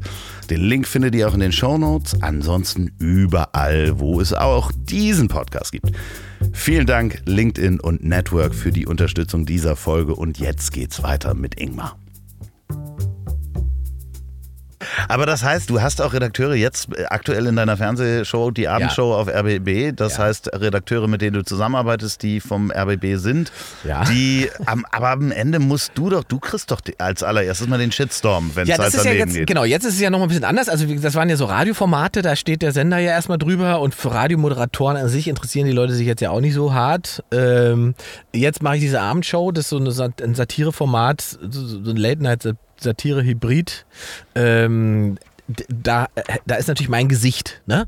Und da rede ich und Leute assoziieren alles, was in der Sendung passiert, erstmal damit, das ist, was Stadelmann sagt und denkt. Ähm, da ist es natürlich nochmal anders. Also wenn da irgendwas schief geht, trägt natürlich die Verantwortung ein Redakteur, aber am Ende ist mein Kopf, der rollt, weil äh, das mein Gesicht ist. Also ich kriege natürlich den Shitstorm ab, wenn es schief läuft. Gab's, gab's schon einen großen Shitstorm, den ich nicht mitgekriegt habe? Ähm, Über den wir nicht reden wollen? doch, oh, du können wir ganz entspannt drüber reden, weil ich bin da ja relativ, tatsächlich relativ verschont, weil ich entweder nicht relevant genug war oder äh, weil die meisten dann doch irgendwann verstanden haben, aus welche Richtung der Gag kam und so. Ich bilde mir natürlich ein, dass es an zweiterem liegt. Ähm, aber es gab einen sehr, sehr schönen Shitstorm, der auch so schön unerwartet war, äh, von Taxifahrern in Berlin. Äh, als die Taxifahrer gestritten haben äh, hier in Berlin, haben wir einen Beitrag gemacht und der Beitrag war am Ende gar nicht das Problem, sondern meine Anmoderation war das, äh, was die so auf die Palme gebracht hat, äh, zu dem Beitrag. Äh, weil der Beitrag wurde dann irgendwann in so einer Taxifahrergruppe äh, mit 9000 Taxifahrern geteilt und da war meine Anmoderation für diesen, für diesen Beitrag mit dabei und den, den Beitrag fanden alle schon frech, dass wir da hingegangen sind äh, und die provoziert haben, aber meine Anmoderation war, wenn ich mich täusche, äh, der eine oder andere wird es heute Morgen aus seinem Uber beobachtet haben, die Taxifahrer streiten. Und das war einfach, das war so ein No-Go für die. Danach war, also es war unglaublich, was ich da für einen Hass und auch Drohung und so weiter kassiert habe. Das, und das ging wirklich, weil du hast ja 9000 Leute, die auf einmal auf dich draufgehen. So. Das- Sind es 9000 Taxifahrer oder äh, sind, sind noch mehr wahrscheinlich drin. noch mehr, ne? Ja, ja, insgesamt? mehr. Ja. Bist du danach mal Taxi gefahren hier? Ja, lustigerweise habe ich danach äh, äh, ein Taxi gehabt. Wir haben dann irgendwann auch andere, also Taxi sind ja nicht alle gleich, ne? man darf ja nicht pauschalisieren. äh, es haben sich dann andere Taxifahrer für ihre Taxifahrerkollegen entsch- entschuldigt, weil die dann angefangen haben, so Hassposting zu machen mit Stahlmann und so weiter und haben sich dann entschuldigt. Und tatsächlich war es so, als ich in ein Taxi gestiegen bin, ein paar Wochen später äh, am Hauptbahnhof, dass der Taxifahrer mich erkannt hat und gesagt, ah nee. Und dann habe ich gesagt, soll ich aussteigen? Und er sagt, nee, ich meine, Entschuldigung, was da gelaufen ist. Das ist alles nicht so, weiß nicht, also, das ist ja schön gut, Kritik und so war, aber das geht ja wirklich zu weit. Die Leute, wie die am Rad drehen. Und er hat gesagt, ach schön, das ist ein schöner Berliner Taxifahrer.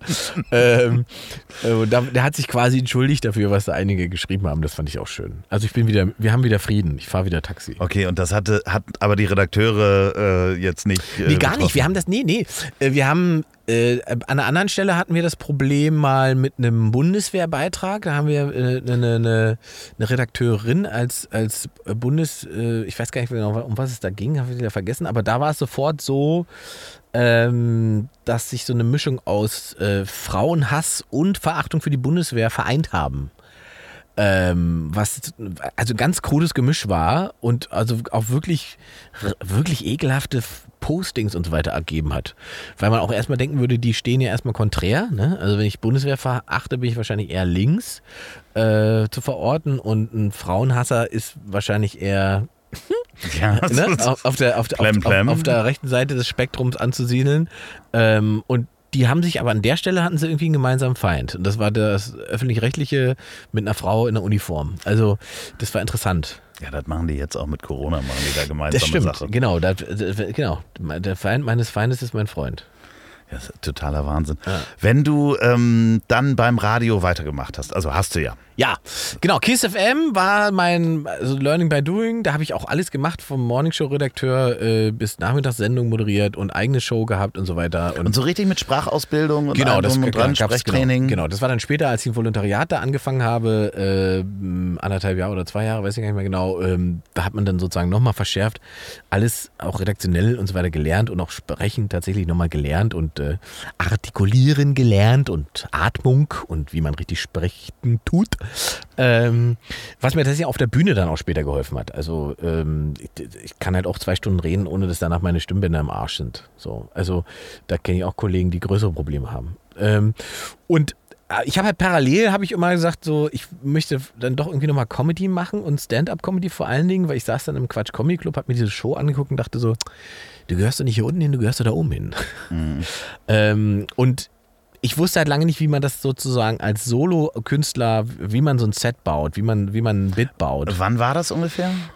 Ähm, 2007. Das heißt, es gab schon so Open Mics Ja, genau. und so, die gab es hier schon, Sachen die Kultur gab es schon in Berlin zumindest. ja, also in ne? Berlin hast du ja schon Ja. klassisch ewig äh, Scheinbar gehabt, Scheinbar-Varieté, eine Open Stage, die von Mittwochs bis Samstags oder Sonntags offen war, wo man wirklich alles gesehen hat. Und ich, wenn ich alles sage, meine ich alles. Also von unglaublichen russischen Artisten auf kleinsten Raum bis zu absurdesten, komischen äh, Leuten, die dachten, sie müssten jetzt mal die Geschichte, die sie sonst beim Bier an der Bar erzählen, auf der Bühne erzählen, mal gucken, ob genauso viele lachen.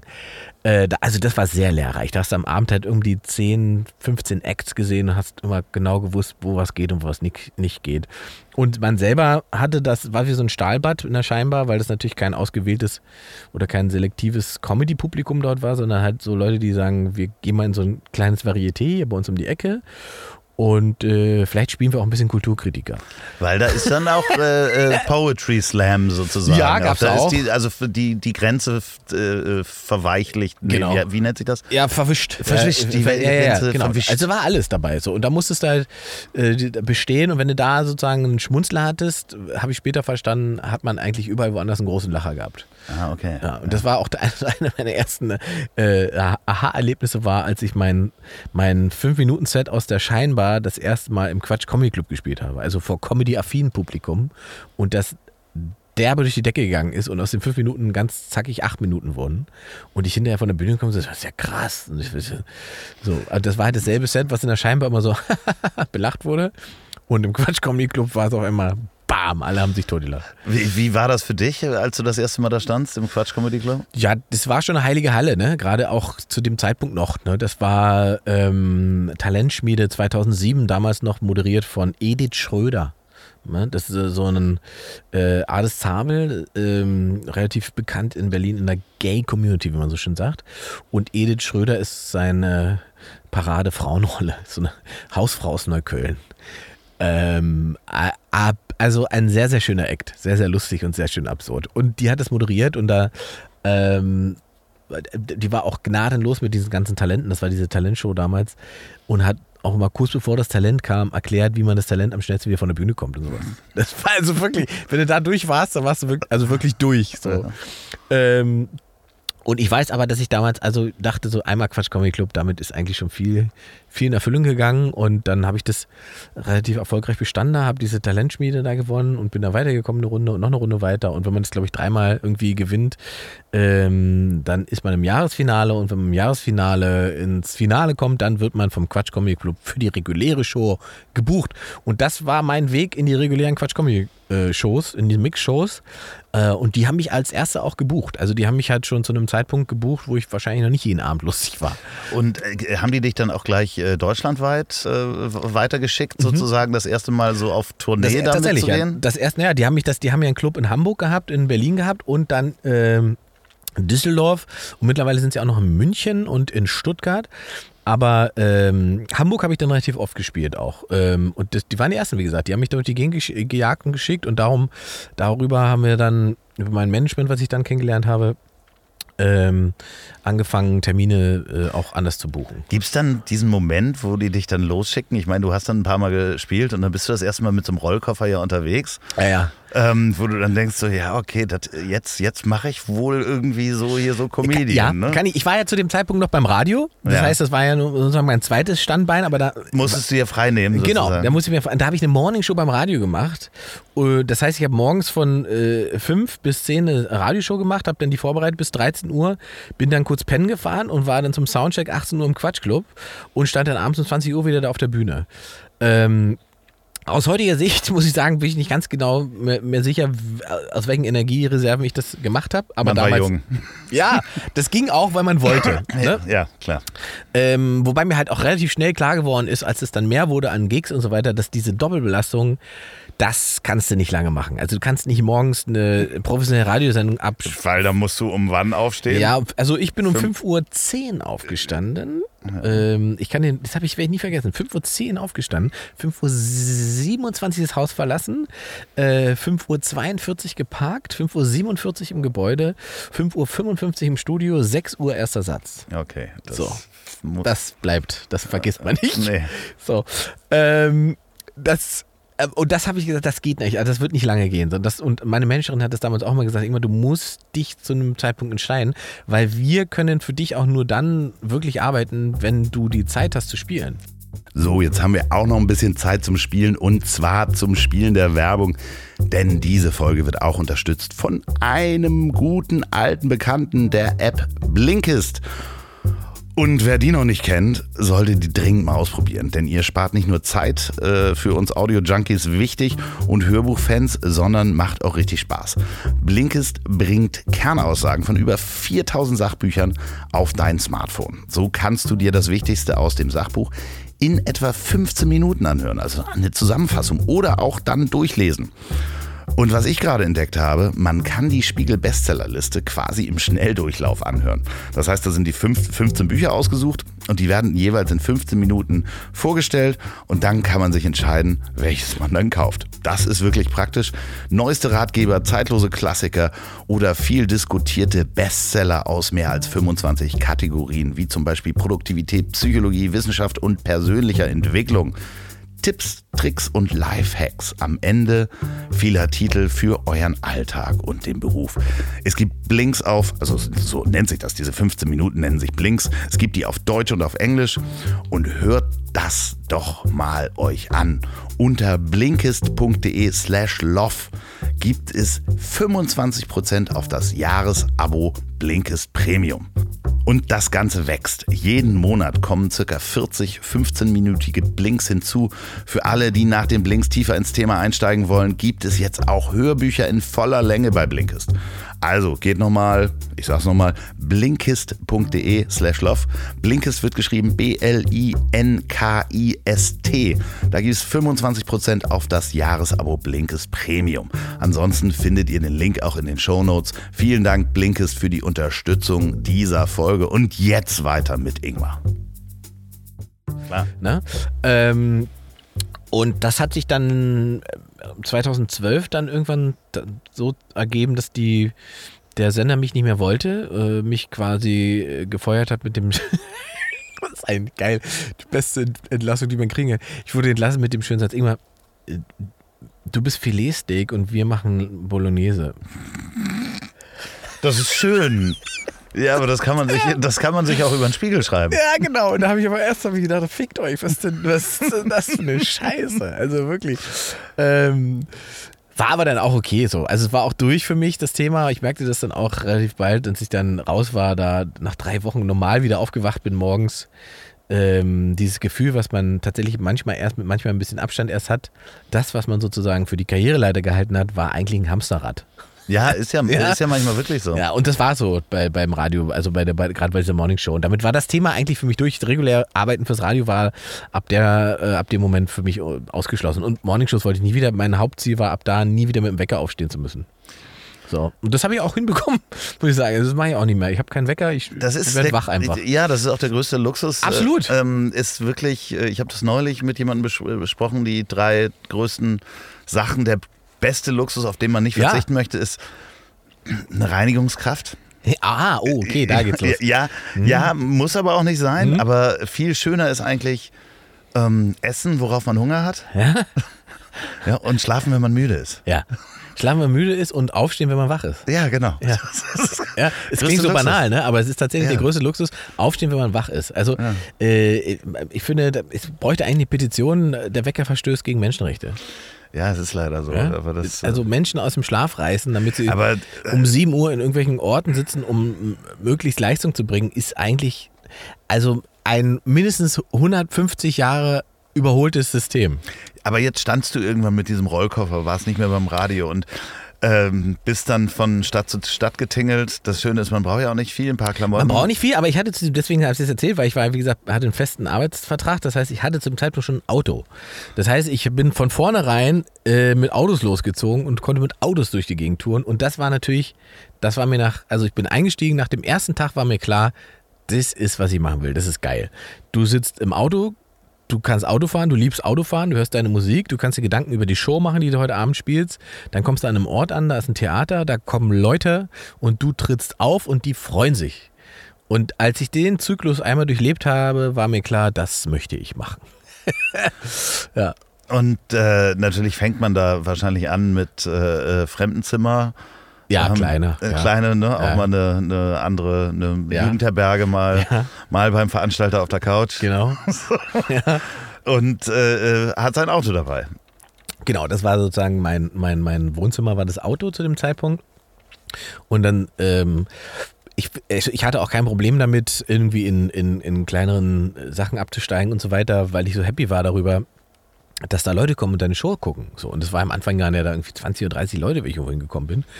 Ähm, und dann hatte ich ja das, das Glück. Wann war das ungefähr? Das 2012 ungefähr, ja. Da waren wir, also da war, hatte ich die ersten Solo-Tournee-Sachen äh, gemacht. Ähm, also ich war natürlich vorher schon unterwegs. Ich meine, Quatsch Comic Club war ich seit 2008, glaube ich. Also ich habe so Mix, Mix-Shows und so weiter. Ich hatte kein, kein funktionierendes Solo-Programm zu dem Zeitpunkt. Ich habe immer nur Mix-Shows gespielt. Dadurch, dass ich, wie gesagt, Radio hatte, bin ich nie dazu gekommen, irgendwann mal zu sagen, jetzt springst du mal ins kalte Wasser und, Wasser und spielst mal anderthalb Stunden oder sowas.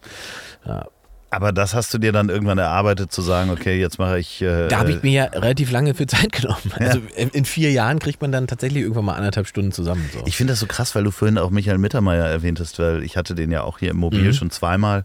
Und er erzählte, ganz am Anfang war das so, als er dann sagte, ich trete auf.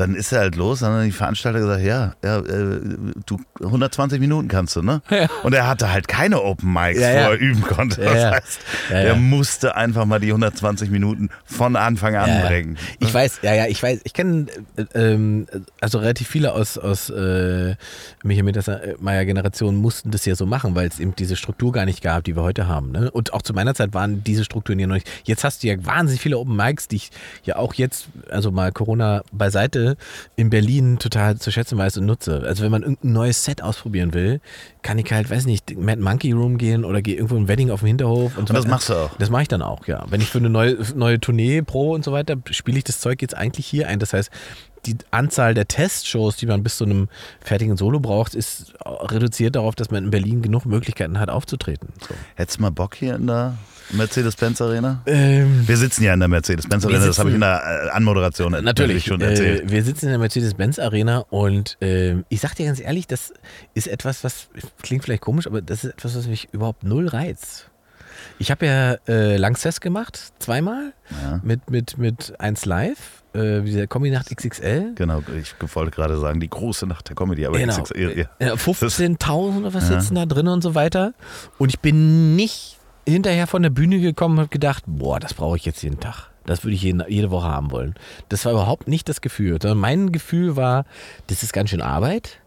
Äh, es zerschießt dir unglaublich das Timing, weil es so lang dauert, ne? weil es so lange dauert. so ne? auch bis ein Lacher zu dir kommt Genau. und bis der Witz bei den anderen genau. ankommt. Und, und Der da- Witz ist auch schön. ne? der Pointe. ja. ähm, und das, das größte Problem für mich war, und das heißt ja nicht umsonst Kleinkunst. Mhm.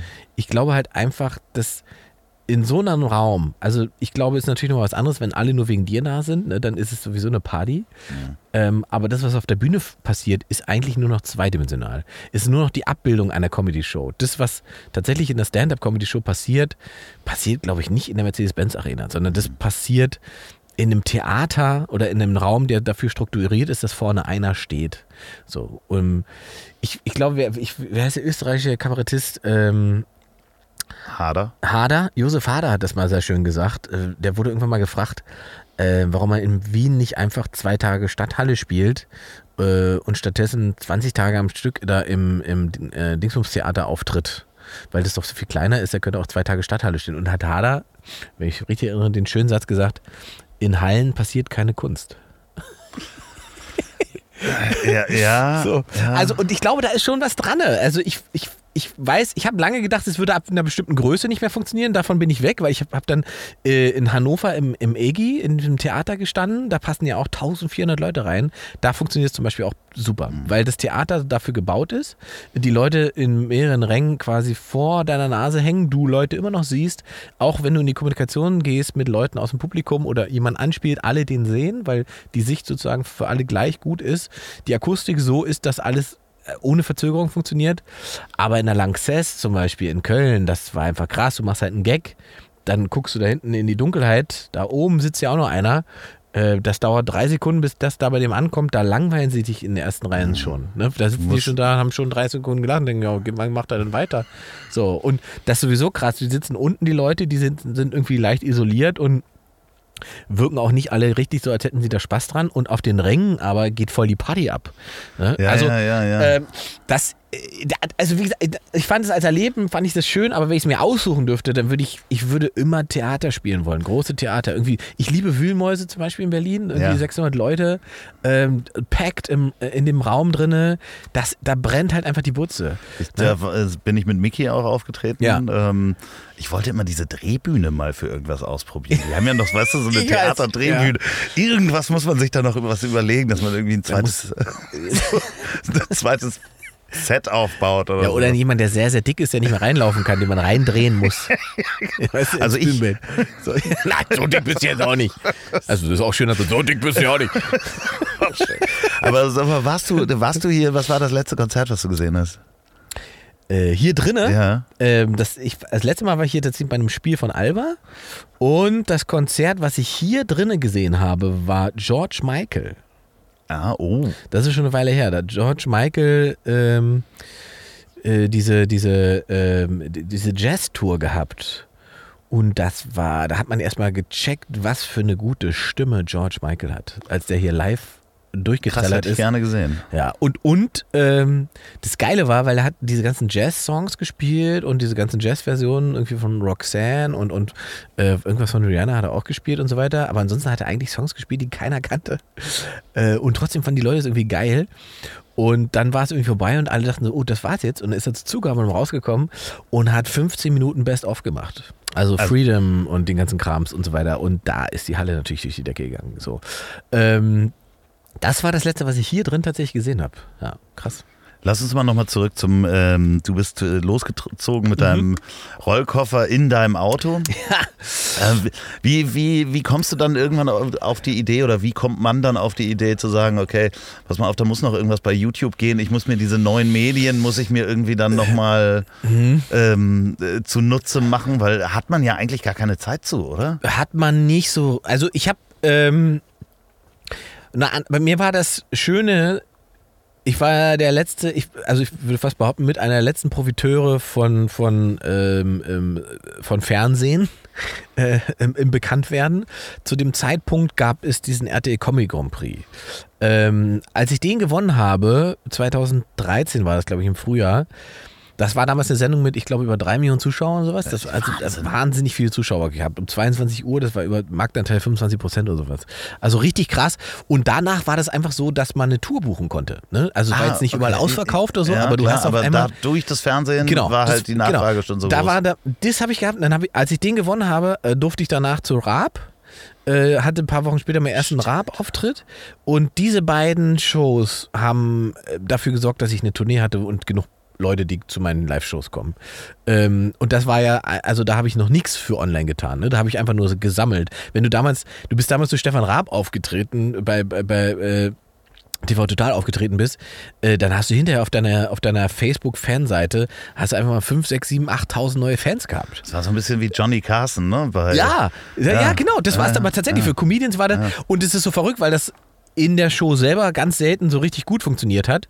Aber dadurch, dass Stefan sozusagen den Raum gegeben hat, guck mal, in meiner Show präsentiere ich euch fünf Minuten einen Komiker, von dem ich sage, der ist lustig, hat es beim Publikum das Jetzt Signal- kommt Waldemar Hartmann. ja, das ist bei den, bei, bei den, bei den, bei den, beim Publikum aber den, äh, das zuguckt draußen das Signal ge, äh, gegeben, ah, ich achte mal drauf, wer das ist und was der macht. Das hat zum Beispiel, ich war ja auch dann bei, äh, wie hieß sie schon, Bülent und seine Freunde bei RTL. Und da war ja meine geile Rechnung, war ja, ah, also bei Raab warst du, Raab hat eine Million Zuschauer. Davon sind knapp 5.000, 6.000 neue Fans auf deiner Seite, wenn du da aufgetreten bist. Bülent hat zu diesem Zeitpunkt über 3 Millionen Zuschauer gehabt. Und ah, da hast du ja bestimmt 10.000, 15.000 neue Fans. Das machen wir unbedingt. Und dann bin ich da bei Bülent aufgetreten und äh, hatte hinterher neun neue Fans. Die, das waren ja auch keine Leute, die Facebook hatten, also äh, oder? Also das ist die, die- RTL-Blase. Ja, Und die Leute, das muss man einfach sagen, ne? die haben das geguckt wegen Bülent. Die wollten einfach Bülent sehen, der Rest war denen scheißegal. ja, und das war, ich glaube, auch viel älteres Publikum. Ja, ja, ne? also So- RTL, halt andere, Ja. da war mir dann klar, also RTL habe ich dann relativ schnell sein lassen. Die war, ich bin jetzt zwar dankbar, weil diese Comedy äh, Grand Prix hat irgendwie alles angeschoben und so weiter. Und dann gab es da auch äh, Gespräche und, und Ideen und äh, aber da war relativ schnell klar, da möchte ich nicht hin, das ist nicht, was ich machen möchte. Ähm, und, und, und da hat mich da, da, dann war das Thema RTL auch relativ schnell durch, weil ich dann auch so eine, da habe ich so eine Anti-Haltung gehabt und habe dann angefangen, auch Sets zu spielen, von denen ich schon wusste, dass es bei RTL nicht funktionieren wird und so weiter. Kamen dann auch gleich äh, die großen Managementfirmen, die, deren Namen man jetzt nicht nennt? Die, kommen natürlich alle. Das Schöne ist, ich hatte ja zu diesem Zeitpunkt schon fast vier Jahre Management. Äh, mein Management habe ich ja zu dem Zeitpunkt kennengelernt, beziehungsweise die haben mich gefragt, ob sie mich managen dürfen. Das ist das Schöne an dieser ganzen Geschichte. Die wollten, äh, dass ich zu denen komme und dass die das übernehmen. Und die haben damals schon vier Jahre investiert in mich und haben nicht jedes Jahr Geld verdient mit mir, sondern die waren da und haben daran gebaut, dass das eine Karriere wird. Aber auch langsam und schrittweise Ja, und klar. nicht halt. ja, ja, klar. hier- Also nach denen wäre es wahrscheinlich, dem wäre es, also wäre es natürlich, wäre es äh, Heidrun und äh, dem ganzen Team wahrscheinlich lieber gewesen, wenn es ein bisschen schneller gegangen wäre. Aber ich hatte ja, die hat auch verstanden, dass ich sozusagen diese Sicherheit vom Radio brauche. Ich habe einen festen Arbeitsvertrag und ich äh, hatte nicht, auch wenn ich, ich will jetzt sagen, ich neige nicht dazu, mein, äh, keinen Selbstwert zu haben oder sowas, aber ich war nicht so safe in dem Gedanken, dass das funktionieren könnte, ähm, dass ich gesagt habe, du schmeißt diesen festen Arbeitsvertrag weg. Das war, äh, ich habe keine Ahnung, da ist wahrscheinlich doch auch ein Stück äh, konservative CDU-Politiker von meinem Vater in mir. Schön, dass du es sagst, weil das wäre das nächste gewesen, hätte ich gerade gesagt, ja. ähm, ja dass ich so, gesagt äh, habe, nee, das kannst du nicht machen. Du hast den und das war damals der Vertrag, den ich hatte damals äh, bei Energy Berlin. Das war im Prinzip auch so eine Form von Frühverrentung, also nur dreimal oder viermal im Jahr kündbar mit neun Monaten Kündigungsfrist und solche Scherze. Also, ups, also nichts, was du sozusagen äh, regulär hast als Arbeitsvertrag. So und das aufzugeben, das wäre blöd gewesen. Und dann hat man sich ja irgendwie an, wie gesagt, an einer anderen Stelle dann irgendwann äh, haben sie mich ja, wollten sie mich ja loswerden und mussten das ja dann auch und dann sind wir auch voneinander getrennt worden. So, ähm, aber da war ich dann safe, weil ich einem A noch Geld bekommen habe, äh, irgendwie mir, mir es irgendwie gut ging, mir nichts schief gehen konnte und ich mir gesagt habe, jetzt will ich das ausprobieren und im Kopf mich auch darauf eingestellt habe und selbst wenn du jetzt erstmal weniger Geld verdienst, du machst es jetzt erstmal. Und dann war es aber innerhalb von einem Jahr so, dank des RTL-Dings und Raab und so weiter, dass ich viel, viel mehr Geld verdient habe, als ich vorher verdient habe. Und dann war es natürlich krass. Und dann war klar, okay, wir machen das weiter. Also ich habe dann keinen neuen Job mehr gesucht, fest. Ist dann jetzt aber, gerade wenn man auch Corona noch mal nimmt, das eigentlich das große Glück, dass du so viele verschiedene Dinge machst, dass Ja. du halt sagst, okay, ich kann momentan dürfen wir alle nicht auftreten. Ja, ich, ich, also ich habe diese Diskussion ja oft dann gehabt, auch mit so, so ähm, äh, Beratern und so weiter, die gesagt haben, ja, du musst dich irgendwann entscheiden, Ingmar. Du, also wenn du als Stand-Up-Comedian wahrgenommen werden willst, musst du Stand-Up-Comedian sein. Wenn du dann noch Radioshows moderierst, verfälscht das sozusagen die Marke und so weiter. Und das habe ich nie so richtig gesehen. Ähm, und jetzt ist es natürlich einfach so, ich meine, ich habe da jetzt natürlich auch einfach Glück gehabt. Wir haben den Deal mit dem RBB gemacht über die Abendshow. Das war knapp vor Corona. Ne? Ähm, dass wir damit weitermachen, war dann klar, als Corona da war. Dann weil ich gesagt habe, naja, ich habe jetzt das, also ich kann A, habe ich keine große Alternative und B, habe ich jetzt so viel Zeit, mich um diese Show zu kümmern, wie sonst nie in meinem Leben. Ne? Und das ist Das heißt, du kannst auch wieder selber schreiben. Genau, ich, und ich kann Und- Einfluss nehmen, mir Gedanken darüber machen, was wir da machen und so weiter. Und das hat uns einfach als, als Abendshow innerhalb von einem Jahr so weit da nach vorne gebracht, äh, weil man einfach Zeit hatte, sich damit zu beschäftigen. Ähm, das wäre während, während einer regulären Tournee, sagen wir mal, in der, in der Intensität nicht möglich gewesen. So, das muss man auch fairerweise sagen. Du machst aber gleichzeitig noch einen, einen Podcast. Genau, ich habe diesen wunderbaren Podcast mit Edelweider zusammen. Äh, IIS. IIS, Ingmar, IIS, IIS sozusagen. IIS, die Ingmar Idel Show. Das ist Äh, übrigens äh, bitte an alle Leute, die Wikipedia-Einträge äh, schreiben. Ähm, ich weiß nicht, ob du es gesehen hast. Nee, was ist? Äh, in deinem Wikipedia-Eintrag steht, Jetzt wird's interessant. ähm, er macht im Internet einen kleinen Podcast. Da steht wirklich kleinen Podcast. Ich möchte bitte an alle Wikipedia ähm, Redakteure, was ist ein kleiner Podcast? Könnt ihr klein und groß irgendwie mal äh, definieren? Das steht einfach nur kleiner Podcast. Das ist niedlich, weil es zwei Leute sind wahrscheinlich. Wahrscheinlich, oder aber weil der ja tatsächlich auch mal klein war. Ja, aber trotzdem, was ist denn klein? Ja, also am Anfang hat es wahrscheinlich auch nicht so viele Leute interessiert, so, aber mittlerweile. Schreibt man doch noch nicht rein. Nee, das schreibt man nicht, aber es klingt ja niedlich. Also, wir machen einen kleinen Podcast. Es klingt auch unschuldig. Das heißt, Genau. alle, alle, alle schlimmen Dinge, die man da sagt und tut, können nicht so schlimm sein, weil es ja nur ein kleiner Podcast ja, ist. genau. Ja. So. Äh, IIS äh, ist ähm, der Austausch zwischen einer äh, zwischen einem Ossi und der Türkin im Prinzip. Das war irgendwann die Grundidee. Ähm, wir wollen gegenseitig Klischees abklopfen und äh, für mehr Verständigung sorgen und haben dann lustigerweise relativ schnell festgestellt, dass es mehr Gemeinsamkeiten gibt als Unterschiede. Ich, äh, das ist, ich kenne das ja. Ich Ja. kenne es auch. So, das ist halt krass so. Und wenn, wenn sie mir so aus ihrer Realität erzählt und so, das hat ganz viel auch damit zu tun oder hat ganz viel Verbindung zu der, zu dem Leben, was ich da in, in, in Ostdeutschland geführt habe oder wie ich es geführt habe oder erlebt habe. So. Und das ist halt erstaunlich. Ich finde es auch so schön bei Basti und Özcan. Ja. Finde ich auch schön zu merken, dass Özcan der größere Spießer ist. Ja. so, also, das ist wirklich auch sehr schön. Also manchmal ist es so, dass man versucht, da irgendwie Klischees aufzuräumen oder gegenseitig abzuklopfen und Öjan ist für mich eindeutig Cem Özdemir mit Witze. Ja, Er ist wirklich staatsmännisch, finde ich. ja, Ja. Und er sagt manchmal so kluge Sachen Ja. aus dem Nichts, wo du eigentlich die nächste untenrum äh, Pointe Nee, nee. erwartest und da kommt was ganz äh, Tiefes. Er ist auch ein guter Typ, das stimmt, ja. ja, ja, war auch schon äh, zweimal bei mir. Ach Äh, Gott, die liebe kommen alle wieder. Die kommen, du, äh, wenn du einmal hier bist, kannst du jederzeit wiederkommen. Du, ich habe ja morgen auch nichts. Bist du hier? nee, morgen geht ja nicht. Morgen treffe ich doch Bettina Rust. Ach, Bettina Rust, Grüße. Ja, natürlich. Auch eine ganz, ganz tolle Radiostimme an der Stelle. Ja, ähm, also Frau Rust, mein lieber Charlie. ich kann nur die Folge auch mal äh, erwähnen äh, und empfehlen mit ihr. Es gibt eine Folge, da reden wir uns um Kopf und Kragen. Ist das so? Ähm, naja, also wir, es wird halt. äh, Kann man das mit Bettina Rust? Mein Eindruck ist immer, dass die, dass die sehr... Äh, Wenn sie zu Gast ist. Ah, Wenn also in ihrer eigenen Show habe ich immer, dass sie, äh, dass sie das so, das so 150 Prozent durchdacht hat, was sie sagt und fragt und macht und so weiter. Ja, ja, und genau. auch für jede Variante eine Anschlussfrage hat. Ja, definitiv. Die hat, Bewundere glaube ich. ich, äh, in ihrem Kopf so ein, wie in so einem Callcenter, so ein, so ein Gesprächschart. Also ich Ganz finde, tolle Frau. ich habe so ein paar Gespräche belauscht und fand das sozusagen als, äh, weil ich ja in meiner in, in der Abendshow, wir führe ich ja auch Interviews und mein Ansatz, der ein bisschen anders ist als der von Frau Rust ähm, und ich das so bewundere, weil ich dann irgendwann checke nach nach dem dritten Windung, dass sie ja nur dafür gesorgt hat, dass das Gespräch genau dahin kommt. Ja, es ist So. wirklich ganz Also, großes Talent, ja. ganz großes Talent. Nee, aber wenn sie selber zu Gast ist, dann kann sie frei tanzen. Ah. So, das ist ganz toll, da freue ich mich auch morgen drauf. Meinst du, ich sollte sie mal einladen? Ja, auf jeden Können Fall. Doch. einladen, Bettina Rust, ja. Auf jeden. Fall. Mach mal. Stimmt. So. Coole Idee. Und sie kann mich auch mal einladen. So rum. läuft der Hase hier. ähm, das sage ich äh, dann auch. ähm, Hörbar Rusto. Da kriege ich wieder, da kriege ich Respekt von meinem Vater, wenn ich da bin. Das ist so ein da. Ah, okay. Das, es gibt immer so, so, so Milestones, wo der seinen Haken macht. Aber ist die RBB, RBB-Show, ist das nicht auch schon. Ähm, Ja, alles gut. Also ich bin happy. Ich, diese, diese Sendung ist mir sozusagen ja vor die Füße gefallen als Rohdiamant. Ähm, und war ja, als ich das übernommen habe, war das weder Fisch äh, noch, äh, wie sagt man wieder? Flisch, Flisch und Fleisch. Es war weder Fisch noch Fleisch. So, und jetzt sind wir Beyond Meat. Sag mal, eigentlich wolltest du ja ähm, auf Tour gehen, ne? Ja, ich wollte auf Tour gehen. Ich habe genau einen Testtermin mit Faschismus spielen können am lass mich lügen, ich würde vermuten, 7.3. dürfte das gewesen sein. Und Premiere wäre gewesen am 15.3. in Dresden 2020.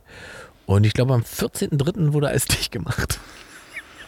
Ja, ich, ich, kann's, ich, ich kann mich noch genau daran erinnern. Also, Ja. dass man so den, Ja. also das ist ja nun schon ein bisschen her. Ja, das ist ein gutes In Jahr. diesem, her. in ja. diesem Monat quasi. Und ich war noch, äh, glaube ich, am 12. war ich noch, nee, am, 12, am 11. war ich noch essen. Mhm. Mit äh, Till Hoheneder übrigens. Äh, Grüße. wir, äh, schöne Grüße. Mit dem trinke ich immer, äh, was trinkt er immer? Peroni. Äh, nee, ähm, Äh, Unterberg. nee. Champagner. Ja, aber äh, Ruiner. mit, mit, wie heißt das denn? Hat- Champagner drin? Er trinkt gar nicht so viel. Es klingt Nein, jetzt so, als wenn er genau, er trinkt, er trinkt das genau in der Reihenfolge. Ja, ja. Äh, nein, was haben wir denn? Äh, äh, Royal, nee, wie heißt es? Key Royal? Kia Royal. Key Royal. Hab ich überhaupt nicht auf dem Schirm gehabt, bis Till Hoheneder mich äh, äh, im Savoy in Köln auf die Dachterrasse gebeten hat. Und ich hochgekommen bin und So bereits Kir zwei Kir Royal Ach, schön. standen. Und ich dachte, was möchte ihr mir sagen? Wie endet das? Fahren wir zusammen wieder hinunter oder? Sind Auch- wir in dieser gläsernen, gläsernen Badewanne sind wir da? Ja, das ist Savoy in der Gläser. Mit Till Hoheneder. anderes Es drin. gibt wirklich, also nichts gegen Till, aber da gibt es wirklich schönere Aber- Fantasien. Ja, aber man hätte genug Platz. Das ist ja der, der relativ schlank gebaut. Ähm, Stimmt, ja. also, gibt es äh, schon neue Termine? Äh, Immer. Ja, Aber ob sie stattfinden, das ist die große Äh, das Frage. jetzt im, im, im Herbst oder bist du gleich Also- auf 22 gegangen? wir haben ganz viel, was jetzt äh, hätte äh, jetzt in diesem Frühjahr nochmal hätte stattfinden sollen, haben wir direkt auf Frühjahr 22 ge- geschoben. Wir planen für den Herbst dann wieder eine Tournee äh, oder Termine. Ich denke noch darüber nach, ob es möglich sein könnte, dass man im Sommer so, sagen wir mal, eine kleine Open-Air-Runde macht. Ja, so mit Liegestühlen und so, ne? Ja, das würde noch gehen. Also Autokinos nicht. Das ist gegen meine Ehre. Also wenn ich Gegenverkehr und Lichthupe will, fahre ich verkehrt rum auf die A2. Ähm, aber ähm, man weiß es nicht so genau. Ich, ich habe ja lustigerweise 20, ich habe es ja gerade gesagt, 2012 bin ich auf Tour gegangen. Das heißt, 2022 ist quasi Jubiläum, zehn Jahre. Ähm, ich wollte eine schöne Jubiläumsrunde spielen mit, mit ähm, äh, Heimat Salzwedel und Heimat Berlin. Um, mal gucken, ob das stattfindet. Da- planen wir eigentlich mehr hin. Also diese ganze Faschismus-Idee, die ich hatte, Faschismus muss man ja, Ja, nochmal sagen. mit nee, V. Mit V, eher. Äh, wie vom Diese Faschismus-Idee, die ich hatte. ja, deswegen, das ist so, bei Radiointerviews echt ein schwieriger Programmtitel.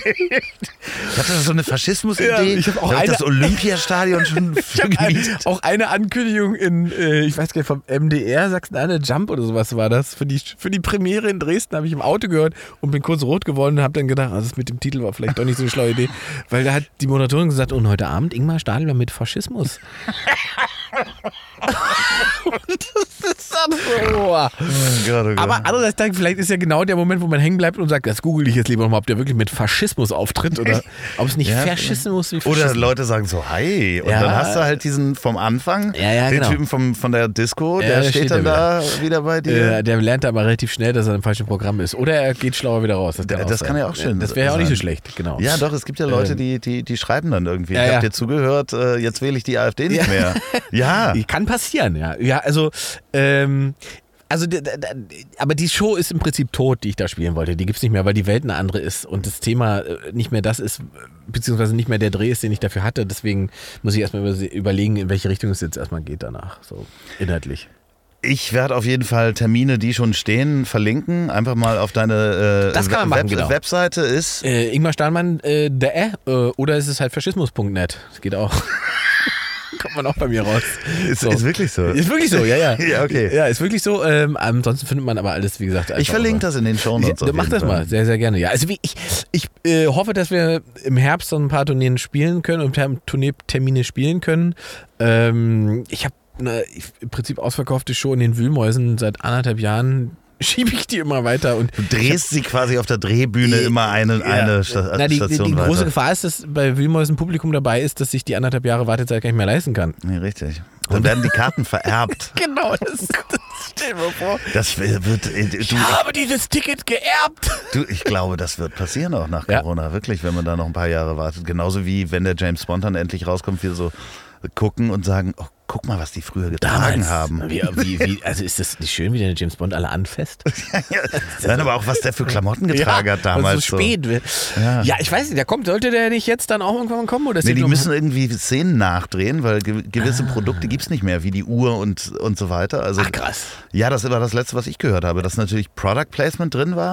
Das von nicht mehr Produkten, geht. die halt out of date sind. Ach, Hammer. Wahnsinn, oder? Das, das, ja, gut, das ah, aber hätte, selber schuld. Hätten die den mal bei Netflix rausgehauen, dann hätte ich ihn schon geguckt. Er hat schon Prinz äh, von Zamunda 2 gesehen? Ich traue mich nicht. Ich traue mich auch nicht. Ich, ich habe jetzt viel Zeit im Hotel, aber ich. Ich habe schon zweimal fast draufgeklickt. Aber der erste war doch schon so schlecht, oder? Fandest du? Der erste ist doch genial. Prinz aus Zamunda ja. mit Eddie Murphy ist einer seiner besten Filme. nee, stimmt. Äh, welcher war denn so schlecht? Also der war Weltklasse, der war doch von 1983, soweit ist der?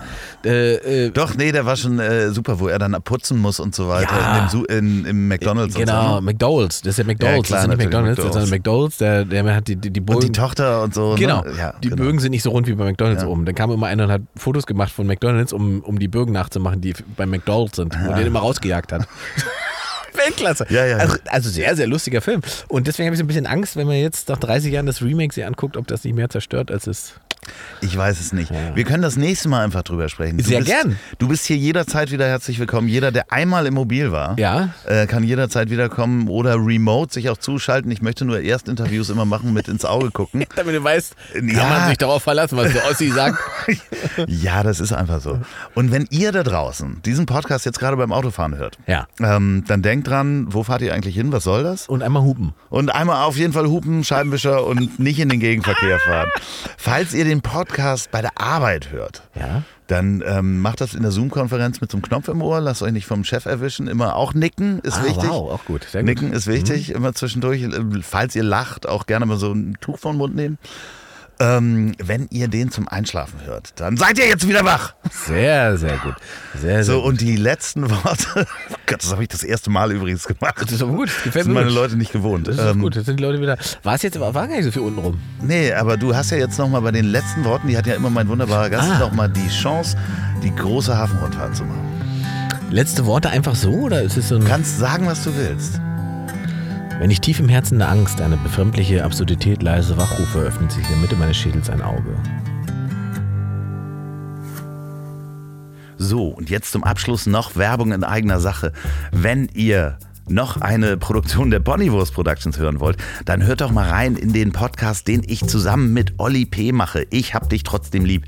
Erscheint jeden Montag, gibt's überall, wo es tolle Podcasts gibt. Ich hab dich trotzdem lieb mit Olli P. Vielen Dank, gute Nacht. Dieser Podcast ist eine Produktion der Ponywurst Productions. Mmh, lecker.